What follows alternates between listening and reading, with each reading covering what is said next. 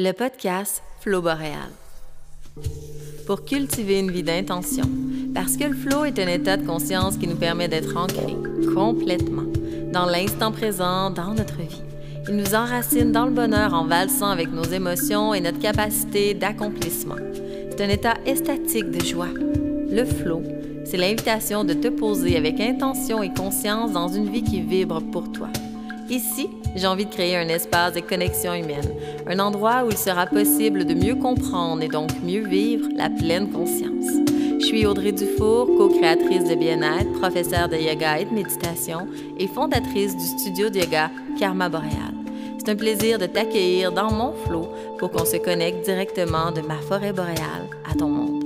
Installe-toi confortablement, ouvre-toi, car ici, nous allons ensemble cultiver la magie de l'instant présent et créer une vie épanouissante et remplie de sens.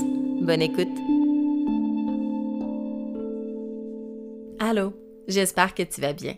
Je me dépose ici aujourd'hui pour me plonger avec toi dans une nouvelle forme d'épisode. Aujourd'hui, ensemble, on va prendre le temps de déconstruire un mythe.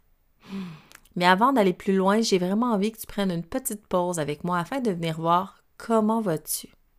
Qu'est-ce que tu portes à l'intérieur de toi comme émotion, comme sensation? Comment vas-tu de 1 à 5?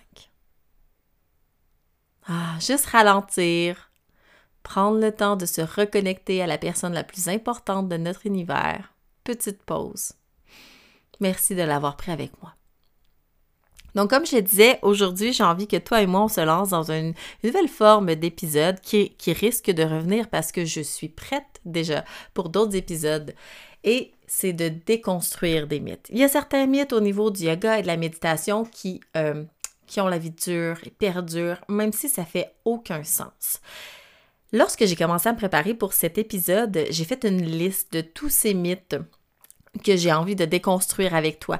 Et mon objectif, c'est vraiment de rendre ta pratique plus accessible, que tu te permettes de cultiver moins de, culpabilité ou de jugement, par exemple, parce que c'est des mythes qui euh, viennent nous apporter dans une quête d'objectifs, de résultats qui sont inaccessibles finalement.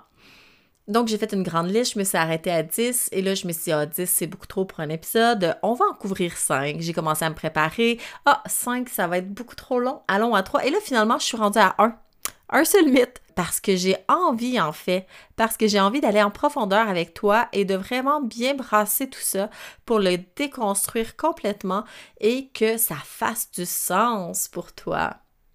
Donc, aujourd'hui, ensemble, petit roulement de tambour nous allons déconstruire le mythe qui dit que nous ne devrions pas avoir de pensée, que ce soit sur le tapis de yoga ou dans notre méditation.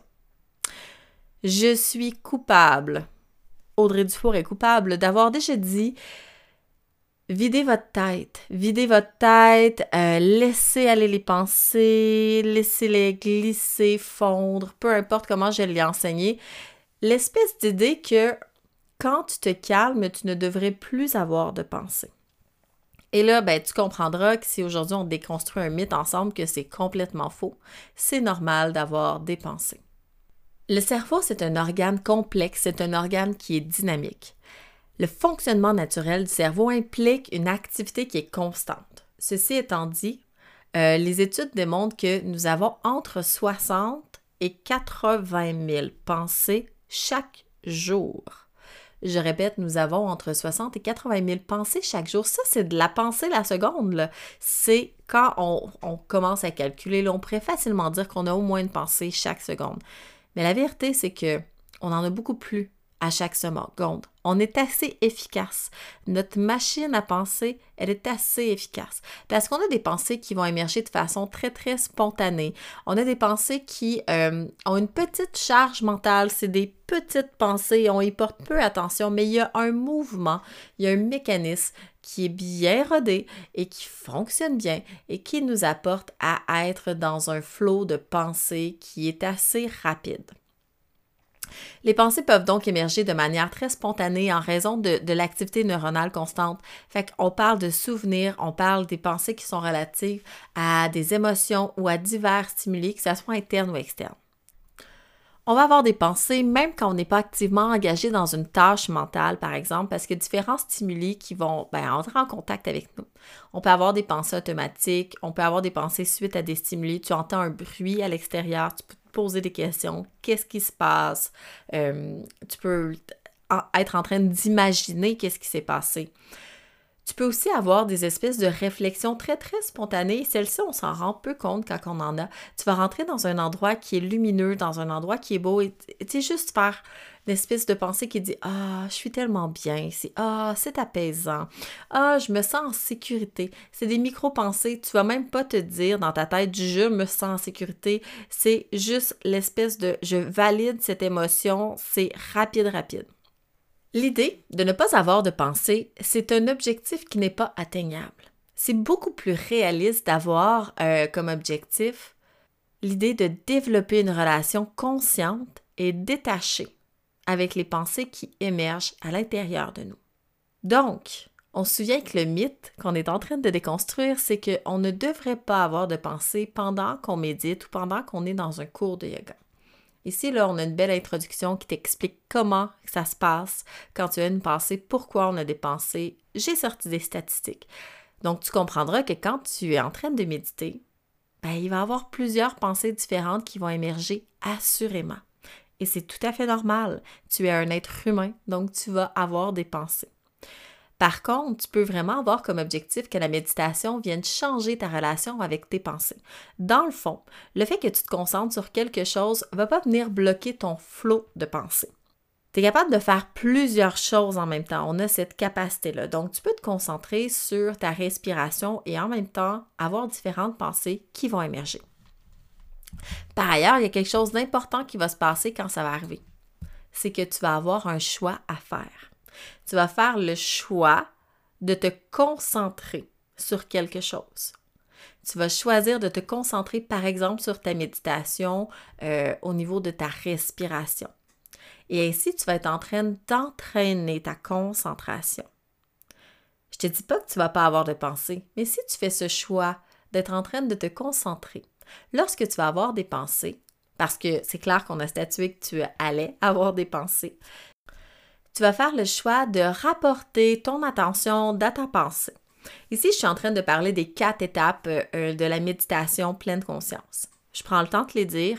La première étape, c'est de méditer, de faire le choix de tourner son attention dans un point d'ancrage, que ce soit euh, ton corps, ta respiration, les sons, les pensées, ça peut être les pensées. Donc, tout ce qui se trouve dans l'instant présent, là, quand on parle de méditation pleine conscience.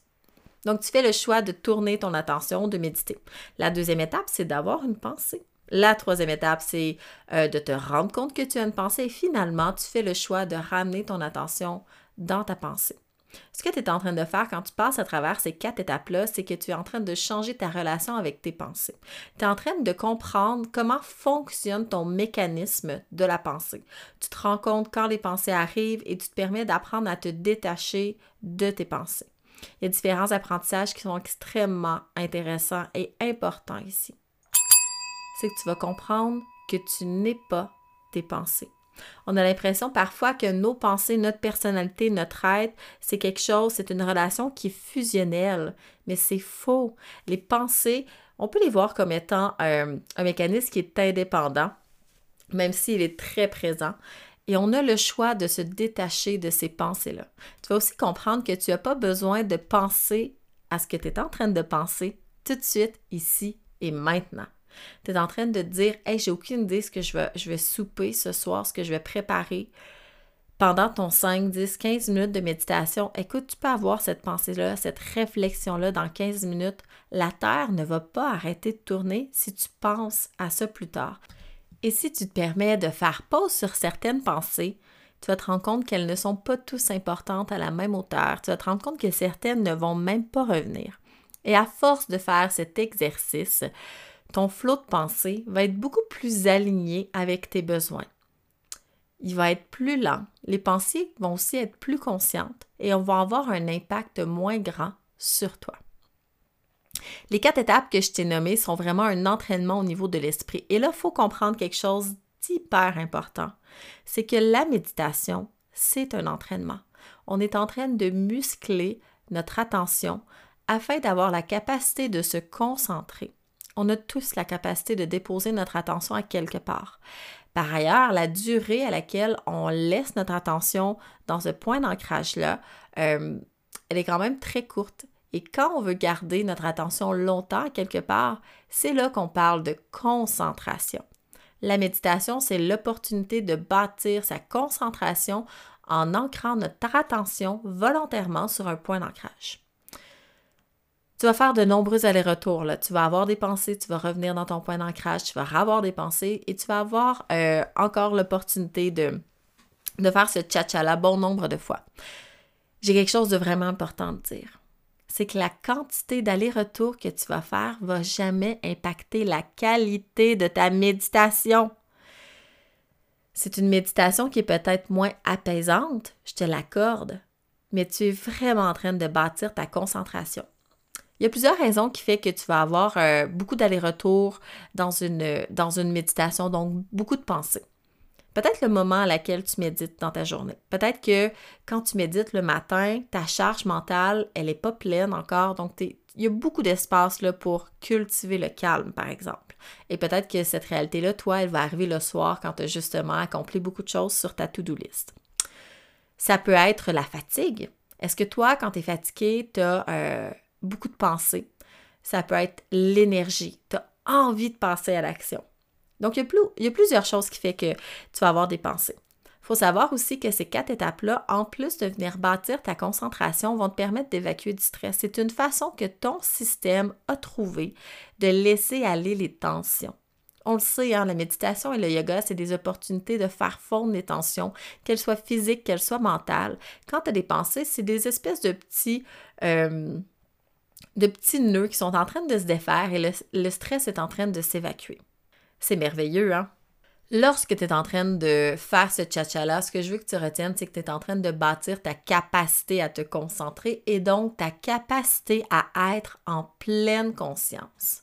Tu te permets de bâtir ta capacité à être dans la pleine conscience et donc bâtir la vie que tu as envie d'avoir dans la pleine conscience parce que tu es en train d'apprendre exactement ce que tu vas faire dans le quotidien pour être dans la pleine conscience. Tu fais le choix de cuisiner en pleine conscience.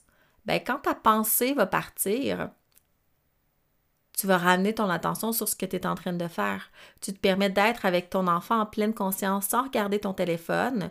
Quand tu vas avoir des pensées, quand tu vas être porté à partir une brassée, par exemple, partir faire une tâche, je vais te rappeler, oh non, je voulais vraiment être juste avec mon enfant, je voulais être. Tu apprends à bâtir ta concentration ta pleine conscience. J'ai envie d'aller un peu plus loin parce que dans ma pratique d'enseignante, je constate que la nature des pensées viendra modeler notre jugement de celles-ci et donc la qualité de notre méditation, l'évaluation de la qualité de notre méditation qu'on fait notre, perception à savoir si on a eu des pensées ou non. Dans le fond, ce que je suis en train de dire, c'est que parfois, on a des pensées qui nous font du bien. Donc, on a l'impression qu'on n'a pas eu de pensée. On a l'impression que notre méditation, elle a été pleine d'apaisement. Donc, ça a été une bonne méditation. On n'a pas vraiment eu de pensée selon nous. Et donc, ben, on a atteint l'objectif. Les pensées d'apaisement, là, c'est des pensées de Oh, il était tellement temps que je m'assois. Oh, ça me fait vraiment du bien de respirer dans mon ventre. Ah, la lumière ici, le silence, waouh, ça fait du bien, je m'aime, j'aime l'instant présent, je suis dans la douceur, je suis vraiment loin du jugement. C'est toutes des pensées. Mais on a l'impression d'avoir qu'une pensée parce que c'est, euh, ça vient répondre à notre besoin d'apaisement. Il y a des méditations, il y a des moments qu'on va avoir de ce genre de pensée j'ai pas dégelé ma lasagne, je suis pas bonne, j'ai eu plein de pensées, j'y arrive pas, j'arrête pas d'avoir des pensées, je vais être obligée d'aller me gratter le nez, j'arrête pas de bouger, mon nez me gratte encore. Et là, tes pensées sont plus à saveur de, jugement. Euh, on va avoir un flot de pensées qui va être plus rapide. Et là, on a l'impression qu'on a eu une mauvaise méditation.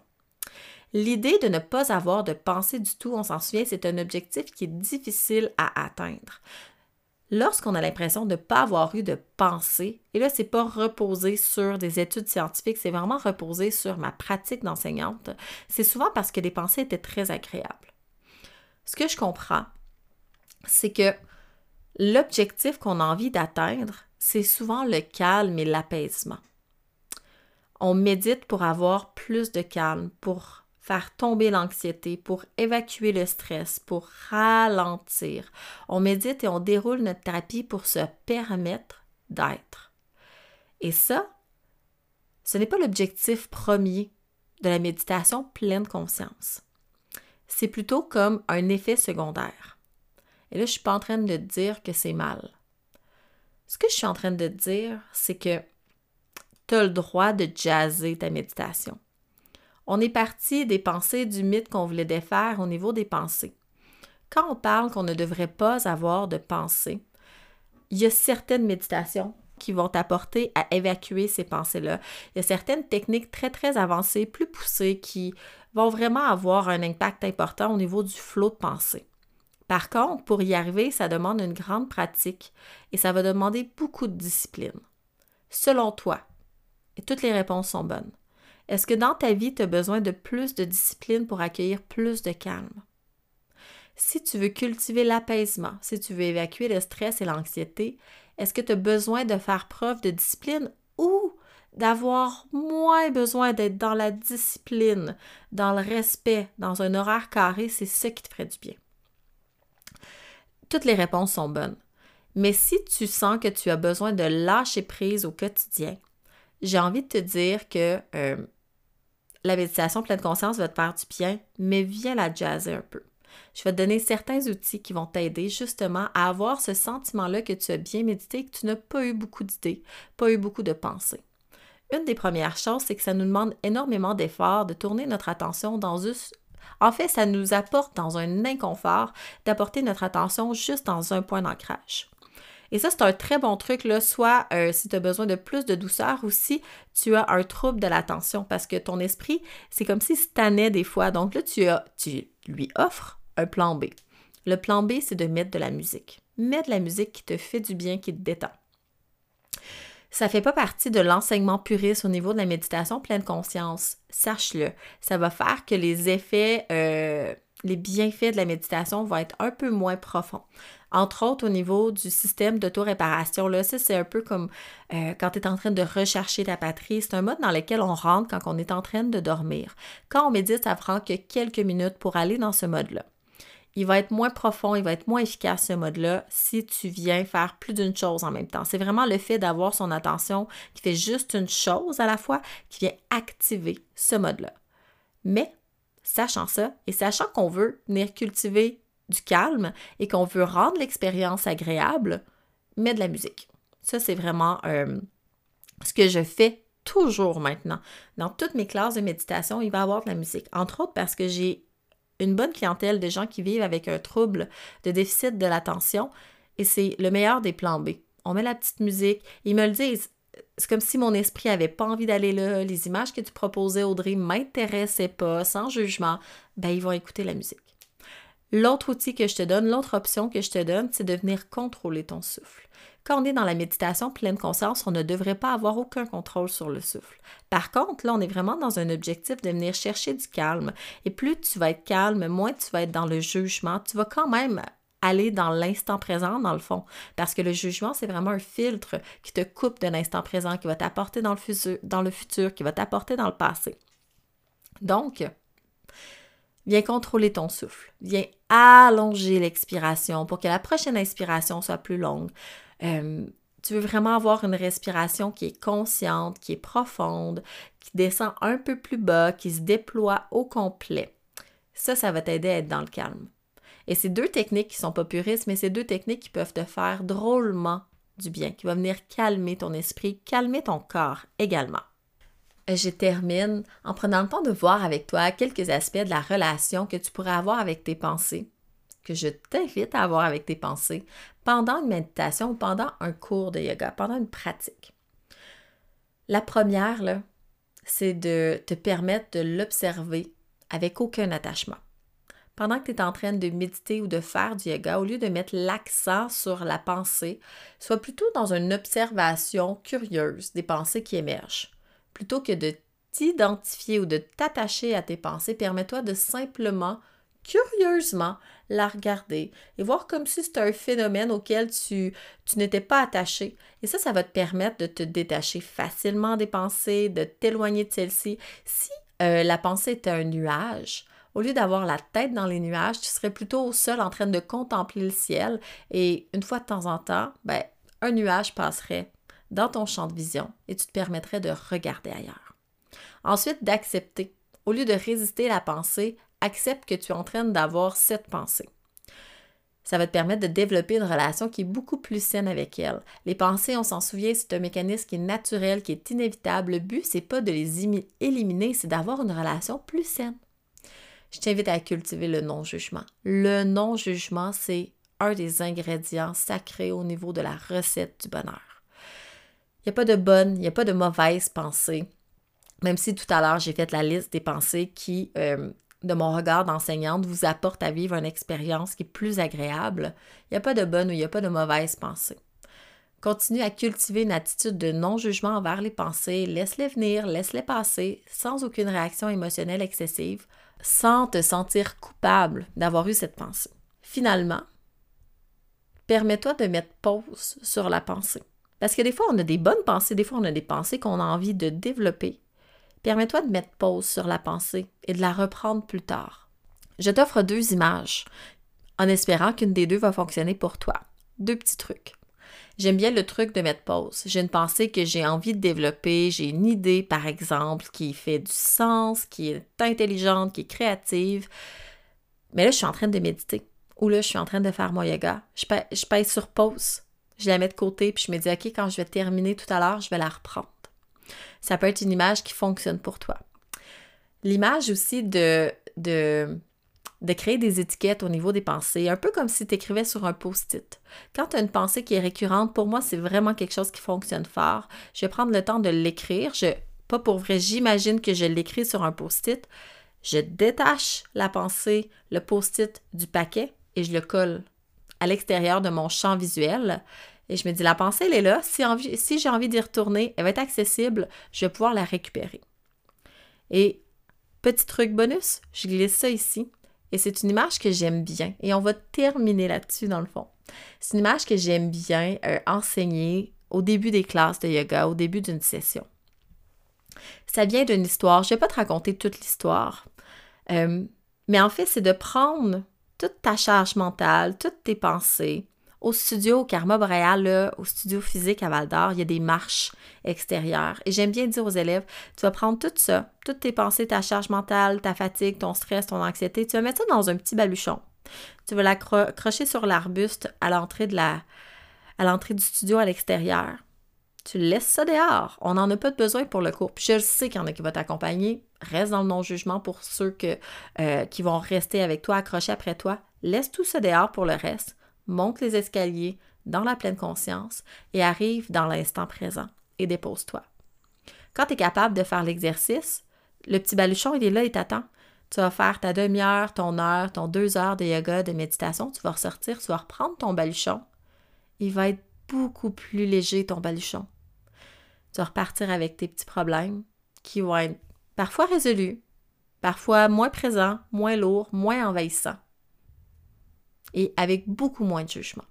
Je t'invite à essayer de faire cet exercice-là. Tu le déposes à côté de ton tapis de yoga, à côté de ton espace de pratique. Ça reste là. Le problème ne va pas disparaître. Le problème ne va pas disparaître dans ton 5 à 10 minutes de, de méditation, dis-je. Tu peux te permettre de ne pas y penser pendant 5 à 10 minutes. Puis après ça, tu vas le reprendre et tu vas te rendre compte qu'il est plus léger. Hmm. La conclusion, c'est que l'idée de ne pas avoir de pensée du tout, c'est un objectif qui n'est pas atteignable. C'est beaucoup plus réaliste de viser développer une relation consciente et détachée avec les pensées qu'on a. Afin d'y arriver, ben, je t'invite à méditer, que ce soit de façon formelle, que ce soit de façon informelle. Oublie pas que j'ai des pratiques qui sont disponibles pour toi, que ce soit l'épisode hors série que j'ai enregistré au niveau de la contemplation, mais si tu as envie d'aller plus loin dans notre relation, si tu as envie que je te guide dans une pratique de méditation et de yoga, tu peux télécharger l'application du Karma Boréal et tu vas trouver plein de méditations et de yoga qui sont là juste pour toi. Ça conclut notre épisode. J'ai envie de te dire merci d'avoir embarqué dans cette aventure avec moi. C'est vraiment un grand plaisir de me connecter ici avec toi. Si tu as envie de supporter le projet, si tu as envie de supporter Flow Boréal, il y a des actions que tu peux prendre qui vont m'aider drôlement. Ben, d'aller donner 5 étoiles au podcast, à l'émission sur la plateforme que tu utilises pour écouter le balado, ça fait vraiment une grosse différence.